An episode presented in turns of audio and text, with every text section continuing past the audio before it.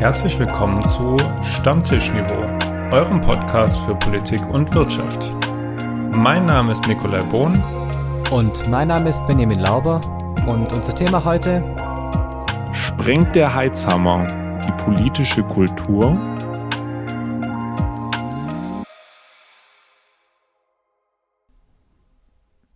Moin Lauber. Grüß Gott, Bohn. Wie lange habe ich das nicht mehr gesagt? Es war es irgendwie, ähm, ich hab's fast, ich wäre fast geneigt dazu zu sagen, ich hab's vermisst. Ich weiß gar nicht mehr genau, wie du dich anhörst.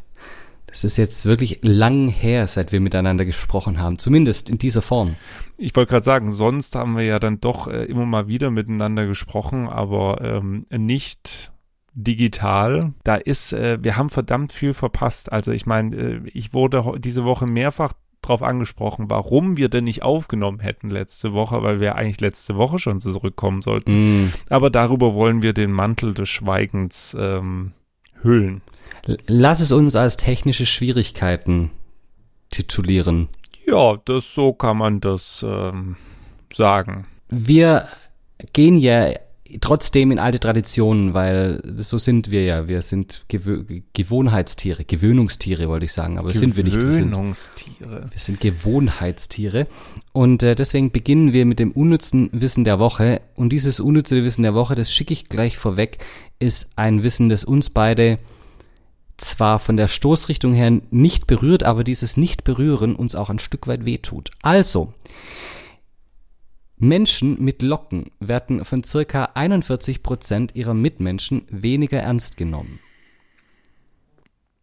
Ich habe jetzt wirklich lange überlegen müssen, worauf du hier raus willst, weil die Einleitung zu diesem unnützen Wissen wirklich. Ähm Keiner von uns beiden hat Locken.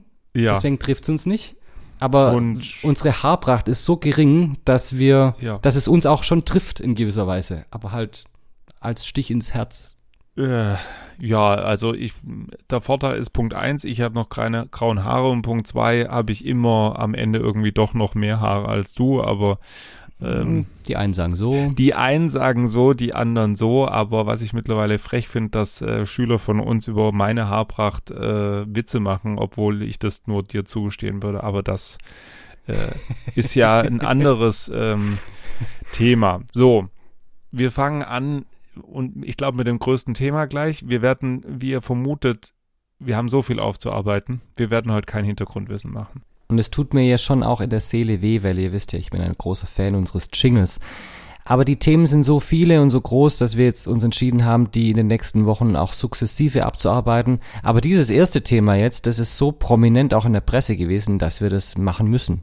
Wie die Bild-Zeitung so krass getitelt hat, nämlich der Heizhammer. Und äh, der hat ja jetzt die letzten Monate uns schon immer wieder auf Trab gehalten, aber jetzt die letzten Wochen ist es dann irgendwie endgültig eskaliert. Heizhammer hört sich ja so ein bisschen so an, als ob Robert Habeck Thor, der nordische Gott sei mit dem, mit dem Hammer, der Blitz und Donner bringt. Aber äh, ist er nicht. Er wollte eigentlich nur ein Heizungsgesetz in den Bundestag einbringen. Ein Heizungsgesetz, das sagt, wir brauchen mehr erneuerbare Energien und deswegen jede neue eingebaute Heizung ab dem 1. Januar 2024 soll zu 65 Prozent mit erneuerbaren Energien betrieben werden. Und dann explodierte es. Medial, politisch, gesellschaftlich. Ähm, es war irgendwie nicht klar, kann ich jetzt überhaupt noch in meiner Wohnung oder in meinem Haus leben? Ähm, muss ich jetzt meine Gasheizung, die ich vor zwei Jahren habe, einbauen lassen, nächstes Jahr schon wieder verschrotten lassen. Und äh, irgendwie kam sehr viel, wie soll ich das jetzt nett nennen, äh, Blödsinn raus. Man muss vielleicht noch dazu sagen, eigentlich hat Habeck nur das umgesetzt, was im Koalitionsvertrag drin stand und vereinbart wurde zwischen den dreien, nämlich der SPD, der FDP und den Grünen.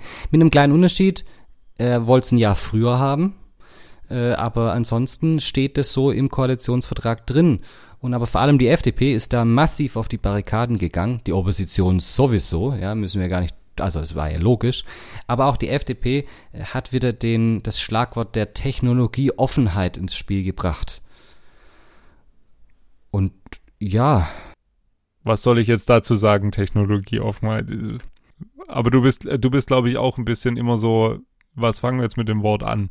Ja, was heißt es? Was heißt es in dem Fall? Ja, nix am Ende. So, am Ende heißt es einfach nur unter dem Vorbehalt, dass wir vielleicht doch noch eine andere Technologie finden, die besser ist. So, aber seien wir ehrlich, ich meine, die wenigsten äh, heizen heute noch mit Kohle. Äh, und äh, da sind wir auch mittlerweile weiter. Also, dass es Wärmepumpen im 18. Jahrhundert noch nicht gab, ist ja irgendwie klar. Also, wir werden, es wird, auch die Wärmepumpe wird nicht das letzte Wort sein am Ende die Wärmepumpe kann ja auch nicht überall eingebaut werden. Eben. Und es steht, ja. und das ist ja auch was, was in der medialen Berichterstattung äh, durch, durchs Dorf getrieben wurde, hoch und runter. Aber es war ja, es steht ja in diesem Entwurf gar nicht drin, dass jede neu eingebaute Heizung mit einer Wärmepumpe hm. betrieben werden muss. Steht ja nicht drin. Nö. Sondern es steht nur drin, zumindest 65 Prozent, zwei Drittel, noch nicht mal ganz, mit erneuerbaren Energien. Das heißt eigentlich eine, Zielsetzung, die schon von ihrer Zielsetzung selbst her unter das, unter das zurückfällt, was man eigentlich machen müsste, um zumindest irgendwas gegen Klimawandel zu tun. Äh, und selbst das wurde dann, man kann es nicht anders sagen, torpediert. Jetzt muss man allerdings auch sagen, dass Habeck und das ganze Ministerium vielleicht nicht unbedingt, na, sagen wir, klug kommuniziert hat Nein. in diesem Zeitraum. Ich glaube, das kann man so nicht sagen. Und ich bin mir auch nicht sicher, ob es in einem, zu einem Zeitpunkt, in dem die Bevölkerung unter nach wie vor hoher Inflation, hohen Lebenskosten und äh, nach wie vor von einer Krise in die andere Ukraine und äh, Corona, dann jetzt zu kommen und zu sagen, das ist jetzt hier unser neues Projekt. Weiß ich nicht, ob das klug kommuniziert ist, aber inhaltlich führt halt nun mal, wenn man zumindest die Wissenschaft ernst nimmt, nichts dran vorbei, dass wir mehr gegen den Klimawandel machen müssen. Habeck hat es selber auch äh, zugegeben, ich meine bei Anne Will letztes Wochenende, als es, äh, oder letzte Woche auf jeden Fall, als es darum ging, angesprochen darauf, wie er da die Kommunikation sieht, hat er da auch deutliche Fehler eingeräumt, was irgendwie auch das Mindeste war. Ähm, aber um das mal so ein bisschen zu so, so sortieren, Benny, was du, was du da eingebracht hast. Also Koalitionsvertrag hast du gesagt, da stand es schon drin. September 21. So, jetzt wissen wir alle, vor knapp einem Jahr, März 2022, Ukraine-Krieg, Invasion, Gaspreise explodieren, wir haben ein Riesenproblem. Und Habecks Ministerium denkt sich so, okay, wir sollten dieses, das heißt nicht Heizungsgesetz, sondern das heißt ja Gebäudeenergiegesetz, wir müssen es schnell reformieren, damit irgendwie wir vom Gas unabhängig werden. Und es dauert einfach. Und es ist einfach nicht so schnell erledigt. Und als dann irgendwann der Gesetzentwurf so gut wie fertig war, gab es wohl irgendwen aus der Regierung, aus den Fraktionen oder irgendwem im Ministerium, der das Ganze durchgestochen hat und die Bildzeitung sich da medial, und da kommen wir gleich dazu, Benny, extrem drauf eingeschossen haben und da kam eben dieser Begriff des Heizhammers auf. Und dann äh, hat man irgendwie versucht, äh, das äh, zu bewerkstelligen. Die FDP hat gesagt, das geht so nicht, äh, den müssen wir entschärfen. Die SPD hat sich da irgendwie auch noch drauf gestürzt. Und dadurch hat halt die Ampel auch wieder echt kein gutes Bild abgegeben wie gesagt, es ist handwerklich nicht gut gemacht, also zumindest der, das Einbringen und der ganze Prozess, aber es ist schon auch, also was, was mich in diesem ganzen Zusammenhang immer wirklich bis aufs Blut reizt, ist das, wie es inzwischen auch von der politischen Opposition ausgeschlachtet wird, und zwar populistisch ausgeschlachtet wird, wenn sich ein Sonnenkönig von Bayern hinstellt auf eine Demonstration zusammen mit einem bayerischen Wirtschaftsminister von den Freien Wählern und im Endeffekt AfD-Parolen skandiert, um eine Landtagswahl zu gewinnen, dann hat sich da wirklich was in der politischen Kommunikation verschoben. Und was, glaube ich, Söder nicht versteht, ist, dass jede Parole, die er in, aus der AfD-Nähe raus schreit in die Menge rein, der AfD nützt, aber nicht ihm. Ich muss wirklich ehrlich sagen, mir macht es zunehmend Angst wenn wir mal über einen großen Teich gucken, dann sehen wir doch eigentlich mittlerweile in den USA am besten, wie es läuft, wenn sich zwei völlig verhärtete Fronten nur noch angiften. Und wenn man das ist da eine nicht Spaltung mehr der Gesellschaft. Ja, es ist absolut eine Spaltung der Gesellschaft. Du kannst eigentlich in Amerika kaum noch über Politik reden, wenn du nicht weißt, zu welcher Partei jemand gehört. Und das will ich hier nicht. Also wenn die AfD über die 20 Prozent in den Umfragen kommt, dann läuft da was gewaltig schief. Und es ist ja nicht so, es kann mir niemand erzählen, dass diese 20 Prozent durchgängig Stammwähler der AfD sind. Das glaube ich einfach nicht. Also so, so viel Optimismus habe ich, dass unsere Gesellschaft, glaube ich, noch nicht da ist. Weil die AfD im Endeffekt keinerlei Alternativen bietet. Die AfD muss im Moment auch nichts tun. Die AfD kann sich hinsetzen und kann warten, bis die anderen Parteien ihnen die Wähler zuschießen. Und dass dann die konservativen Parteien, die ja eigentlich versuchen sollten, diese zumindest gemäßigt moderat rechten Wähler bei sich einzubinden, dass das nicht mehr funktioniert, das muss ihnen zu denken geben. Und dann, wenn ich mir dann den Parteitag, den, der jetzt gerade zu Ende gegangen ist, von der CDU anschaue, dann wird mir auch Angst und Bange. Also wenn sich ein Friedrich Merz hinstellt und zwar sich klar abgrenzt gegenüber der AfD, aber dann in der Rede genau die AfD-Parolen von sich gibt, dann läuft da was schief. Und es tut mir wirklich leid. Es ist ein bisschen lächerlich, wenn er in seinen ganzen Auftritten die AfD nicht mit Namen nennt, sondern die Partei sagt. Wo ich mir denke, erstens mal gibt es eine Partei, die die Partei heißt. Richtig. Und zweitens mal ist es so ein bisschen wie bei äh, Harry Potter, wenn man den, den man nicht nennen darf, nicht nennt. Doch, nenn's doch beim Namen, sag's doch. Und ein letztes, was mich auch aufgeregt hat, ich weiß nicht, ob du es gesehen hast, Nick. Es gab einen Delegierten aus den östlichen ähm, Bundesländern, der interviewt wurde und der sagte, ja, aber wir müssen, weil schon auch einige äh, der auch Ministerpräsidenten der CDU gesagt haben, wir müssen unsere Rhetorik ändern. Wir sind zu, zu drastisch, zu radikal. Das ist für, die, für den politischen Diskurs schlecht. Und dann meinte er, ja, aber wir müssen schon auch die Hoheit über die Stammtische gewinnen. Entschuldigung, die haben wir. Ja, ja, das stimmt. Ähm, da, äh, namentlich waren das Hendrik Wüst und äh, Daniel Günther, einerseits NRW, andererseits Schleswig-Holstein, also die etwas gemäßigteren Landesverbände der CDU. Und äh, ich mache jetzt das Thema mal noch kurz fertig. Äh, Thema CDU. Wir sind einfach, sorry, mitten in einem Machtkampf angekommen. Über die zukünftige politische Ausrichtung von CDU und CSU. Und da haben wir eben einerseits Friedrich Merz, der für äh, eine, wie, weiß ich nicht, für wen er steht. Aber auf jeden Fall für die Hoffnung in der CDU auf alte Zeiten. Ja, Friedrich Merz steht für Friedrich Merz zunächst mal. Ja. Aber halt auch für einen gewissen historischen Konservatismus, würde ich jetzt mal sagen. Eine Prä-Merkel-Ära. Ja, die so nicht mehr wiederkommen wird. Nein, dafür ist die Zeit einfach eine andere. Ähm, dann ähm, Markus Söder, der irgendwie äh, im Königreich halt äh, schaltet und waltet ähm, und der natürlich jetzt irgendwie diese Landtagswahl gewinnen will. Der auch übrigens für hauptsächlich Markus Söder steht. Der äh, schon immer für Markus Söder stand. Und dann Hendrik Wüst. Hendrik Wüst maustert sich wirklich nach und nach zu einem potenziellen Kanzlerkandidaten auf und die drei bashen sich jetzt natürlich ganz massiv um eine zukünftige Ausrichtung der Partei. Und dann muss man doch einfach sagen, gut Leute, ihr habt jetzt zwei Möglichkeiten. Entweder ihr macht jetzt weiter und versucht irgendwie die Brandmauer zur AfD aufrechtzuerhalten was ich jetzt ehrlich gesagt nach den letzten Wochen für ziemlich lächerlich halte, was sie da machen, weil das ist nichts mehr mit Brandmauer hochhalten.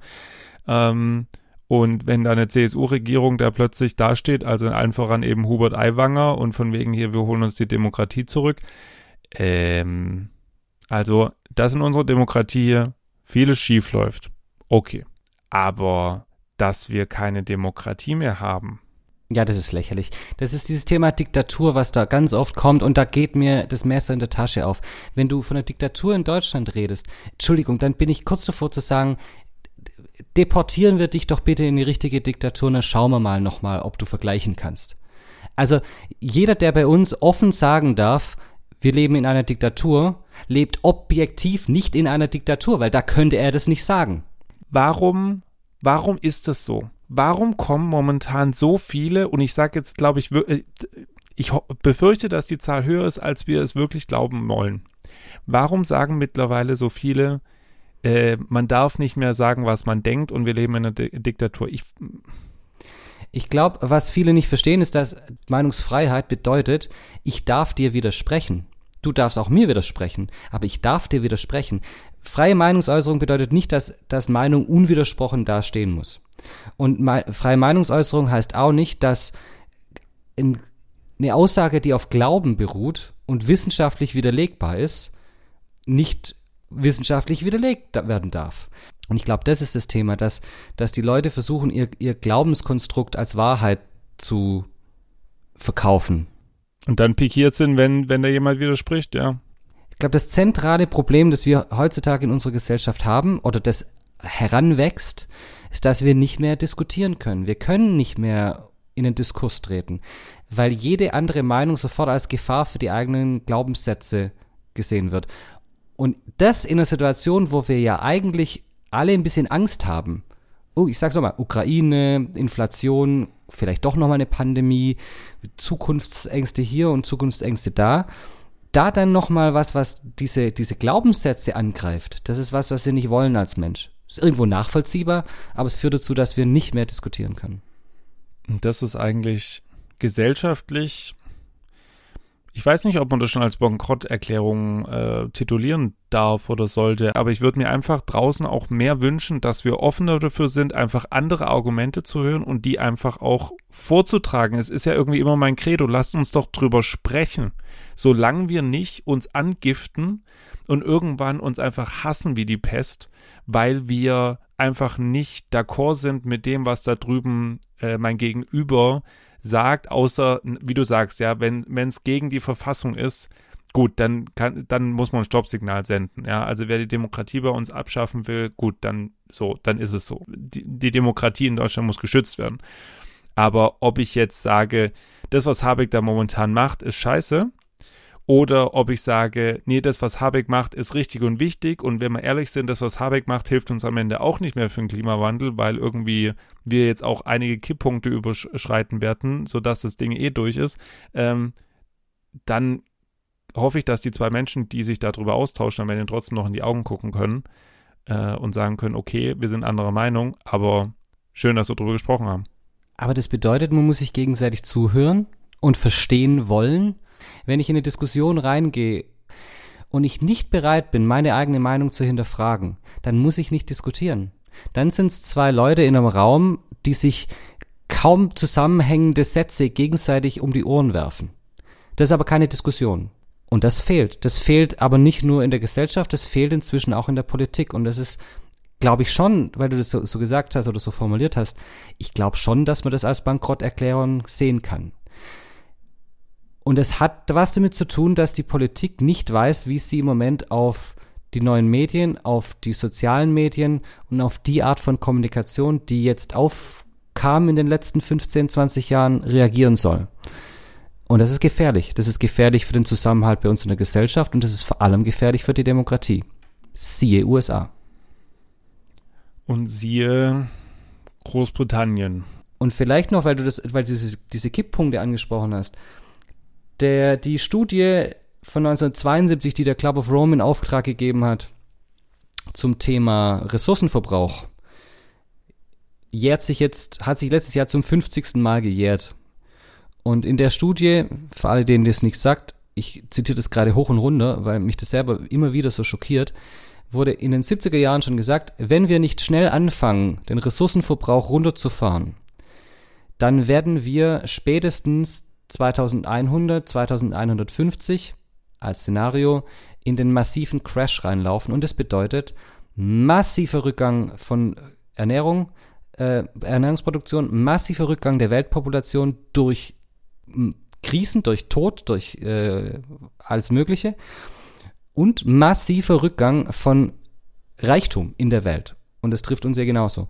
So, und letztes Jahr hat es die Stanford University überprüft und siehe da, wir haben zwar vielleicht ein bisschen länger Zeit, was die Daten sagen, aber so wie wir gerade laufen, laufen wir so massiv in die Wand rein, dass es eigentlich nur mit einem Wunder noch zu verhindern ist. Und an diesem Wunder muss man mit kleinen Schritten arbeiten und es ist eben nicht zu sagen, Technologieoffenheit, wir hoffen mal auf das, was die Zukunft bringt. Das würde ich ehrlich gesagt einfach so stehen lassen wollen, weil das sind einfach so Dinge, da wird einem, wenn man sich das vorstellt, schlecht und ich würde behaupten, dass die meisten da draußen es einfach ungern hören wollen. und sich deshalb auch nicht damit beschäftigen oder es nicht, nicht wahrhaben wollen. Ungern höre ich jedes Mal eigentlich auch deinen Flachwitz, aber ich komme ja nicht drum rum. Ich muss ihn mir ja anhören, von daher. Es ist aber jedes Mal dasselbe. Benny, du fängst direkt an mit dem Flachwitz, statt du einfach. Ach so, Mann. Willst du mich eigentlich wirklich jedes Mal ärgern, dass ich dich darauf hinweisen möchte, dass wir eine, ähm, Ah. eine Stammtischniveau-Seite haben, wollte ich jetzt sagen, also ähm, auf Insta verfügbar sind. Da könnt ihr Ja. uns schreiben und uns Diskutieren. anpöbeln, Alles diskutieren. Mögliche. Ähm, und dann müssen wir das Übliche, was, was ich irgendwie jetzt immer mehr mitkriege, jeder Podcast weist mal darauf hin, dass man die Glocke aktivieren soll, dass man fünf Sterne geben soll und Mm. dass alles weitere in den Shownotes steht. Shownotes, ganz Ah, wichtig. ja. Shownotes sind der, der neue heiße Scheiß. Also gut, haben wir auch. Haben wir ich. auch. Und Glocke aktivieren, Genau. fünf Sterne geben und E-Mail-Adresse. E-Mail-Adresse stammtischniveau at Das gmail.com. ist so altbacken, ey. Niemand schreibt, also ein paar haben E-Mails Also, geschrieben, ne? Aber also ja. äh, irgendwie unser. Insta-Postfach ist voller, ehrlich gesagt, als Ja. unser, unser E-Mail-Postfach. So, Benny. Flachwitz. Äh, auch wenn ich das jetzt irgendwie, das ist so, eigentlich war es gar keine witzige Folge. So, das war voll die schwere. Ich brauche Komm, noch- ich ich brauche was Schönes zum Abschluss. ja, irgendwie schon, ne? Wir müssen, wir müssen doch irgendwie ähm, mit was enden. Benny, warum summen Bienen? Ich weiß nicht, warum summen Bienen? Weil sie den Text nicht kennen.